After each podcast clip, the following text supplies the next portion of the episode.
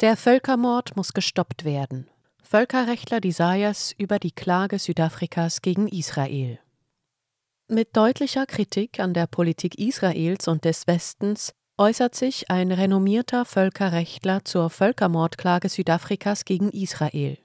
Er erklärt die Grundlagen sowie die Ursachen und warnt vor den Folgen, wenn ein Urteil gegen Israel international ohne Konsequenzen bleibt. Sie hören einen Podcast von Transition News. Der folgende Beitrag wurde am 20. Januar 2024 von Thilo Gräser veröffentlicht. Den Völkermord Israels an den Palästinensern zu stoppen, das ist das Ziel der Klage Südafrikas gegen Israel vor dem Internationalen Gerichtshof, dem IGH, wie der US-amerikanisch-schweizerische Völkerrechtler Alfred Desires in einem Interview erklärt. Es handelt sich aus seiner Sicht um eine historische Zäsur, eine bewusste Ablehnung der Straflosigkeit Israels seit 75 Jahren, ein Schrei für Gerechtigkeit, ein Ausdruck der Hoffnung in der internationalen Justiz, eine logische Folge der Verpflichtungen, die sich aus der UNO-Charta ergeben. Sayers, der auch als UNO-Beamter tätig war, sagt dies in einem Interview, das das Schweizer Magazin Zeitgeschehen im Fokus mit ihm führte und in seiner Ausgabe vom 17. Januar veröffentlichte. Darin erklärt er die völkerrechtlichen Grundlagen der südafrikanischen Klage und kritisiert deutlich die westliche Unterstützung für Israel. Und er fordert internationale Unterstützung. In einer derartigen fundamentalen Frage der jahrzehntelangen Impunität, Straflosigkeit, Anmerkung der Redaktion, des Staates Israel für die laufenden Okkupationsverbrechen, für die Apartheidpolitik, für die Unterdrückung der Palästinenser braucht man internationale Solidarität. Es gehe nicht nur um die Ereignisse seit dem 7. Oktober 2023, betont Sayers sondern um Jahrzehnte der Unterdrückung durch Israel, um die seit 2007 von Israel verhängte Blockade, die für eine humanitäre Katastrophe in Gaza sorgte, wogegen sich die Hamas wehrte. Allein die israelische Blockadepolitik erfülle Artikel 2c der Völkermordkonvention, der die vorsätzliche Auferlegung von Lebensbedingungen für die Gruppe, die geeignet ist, ihre körperliche Zerstörung ganz oder teilweise herbeizuführen, benennt. Globale Mehrheit gegen westlichen Imperialismus zur Frage, warum Südafrika in dem Fall aktiv wurde, sagt Zayas, dass der südafrikanische Präsident Cyril Ramaphosa nicht der einzige Afrikaner, der die Politik des Westens für verbrecherisch hält, sei.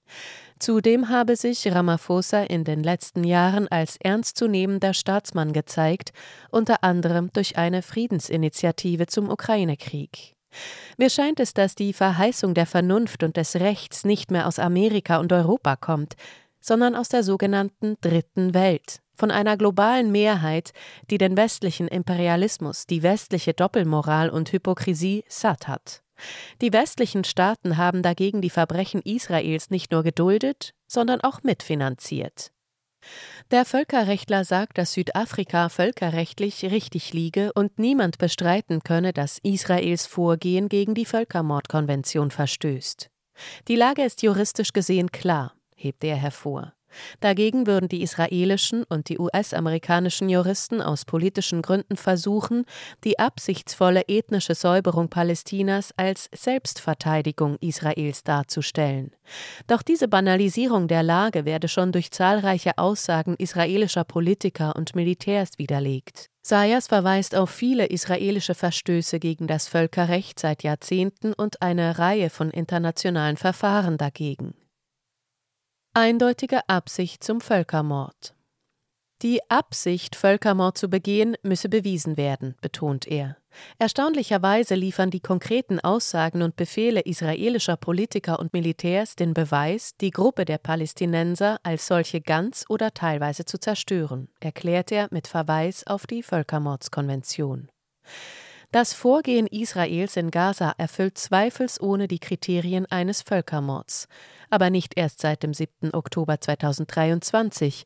Das Vorgehen Israels erfüllte auch seit Jahrzehnten die Kriterien des Verbrechens der Apartheid im Sinne der Konvention von 1976. International Convention on the Suppression and Punishment of the Crime of Apartheid. Sayas erinnert an die Mitverantwortung der westlichen Regierungen und Medien, die Israel seit Jahrzehnten als das angeblich einzige demokratische Land im Nahen Osten preisen. Gleichzeitig hatten sie gegen die Palästinenser gehetzt und dabei gegen Artikel 20 des Internationalen Paktes über bürgerliche und politische Rechte verstoßen. Er stellt fest, jene Politiker, Journalisten, Akademiker und Medien, die die Verbrechen Israels banalisieren und verleugnen, sind ebenfalls im Sinne des Artikels 3 Absatz c der Völkermordskonvention daran beteiligt. Der Völkerrechtler erklärt, Israel könne sich bei seinem Feldzug nicht auf Artikel 51 der UNO-Charta berufen, denn es sei ein Okkupant, ein Besetzer. Die Palästinenser hingegen könnten sich auf ihr Recht auf Selbstbestimmung stützen und daher auch ein Recht auf Selbstverteidigung gegenüber Israel in Anspruch nehmen. Das habe in zahlreichen UN-Resolutionen wie 2625 und 3314 seine Grundlage. UN-Charta legitimiert nicht Völkermord.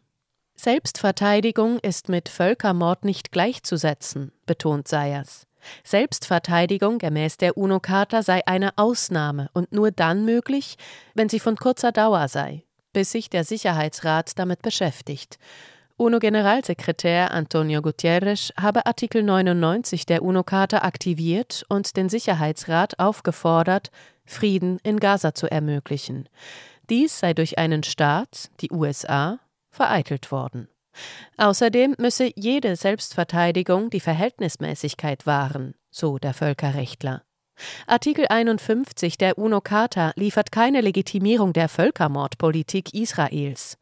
Sayas sagt, dass der Angriff der Hamas am 7. Oktober 2023 nicht der Beginn des Krieges war, sondern eine Antwort auf die illegale Blockade des Gazastreifens durch Israel seit 2007. Er erinnert in dem Zusammenhang an den Aufstand im Warschauer Ghetto 1943. Der Warschauer Aufstand im Mai 1943 war durchaus verständlich und legitim, aber er wurde durch die Nazis mit Völkermord beantwortet. Zudem verletze Israel auf groteske Weise das Prinzip der Verhältnismäßigkeit, wenn es als Antwort auf die offiziell 1200 Toten am 7. Oktober inzwischen mehr als 23.000 Menschen in Gaza getötet hat. Die meisten seien Zivilisten, die nach der vierten Genfer Konvention von 1949 schutzbedürftig seien. Westliche Unterstützung wider das Völkerrecht. Auch die Rolle der westlichen Politiker, die Israel seit Jahrzehnten unterstützen, müsse untersucht und gegebenenfalls unter Strafe gestellt werden, so der Völkerrechtler. Auf die Frage nach den möglichen Konsequenzen der südafrikanischen Klage erklärt er, Juristisch gesehen müsste Israel den Krieg sofort beenden und enorme Wiedergutmachung an die Palästinenser bezahlen. Aber der Internationale Gerichtshof besitzt keine Möglichkeiten, für die Umsetzung seiner Urteile zu sorgen. Dies kann der UNO-Sicherheitsrat. Aber er kann es nicht tun, denn die USA werden mit Sicherheit ein Veto einlegen. Inzwischen sind es mehr als 80 Resolutionen über Israel, die die USA durch ein Veto vereitelt haben. Nur eine Weltkoalition, die die Straffreiheit Israels nicht mehr dulde, könne Zwangsmaßnahmen ergreifen.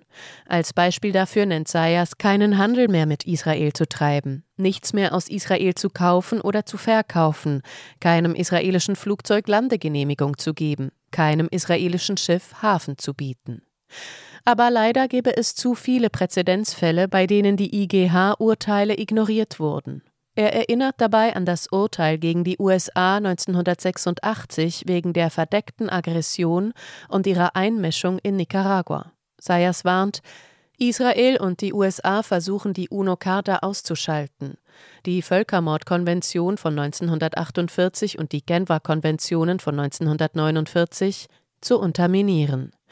Wenn es so weitergeht und dies von der Weltgemeinschaft toleriert wird, haben wir ein Chaos, haben wir kein Völkerrecht mehr. Sie hörten einen Podcast von Transition News. Mein Name ist Isabel Barth. Ich wünsche Ihnen einen schönen Tag und sage bis zum nächsten Mal. Dieser Podcast konnte nur entstehen, weil zahlreiche Leserinnen und Leser Transition News regelmäßig durch Spenden unterstützen. Wenn auch Sie uns unterstützen wollen, klicken Sie den entsprechenden Button auf unserer Webseite an. Vielen Dank und merci vielmal.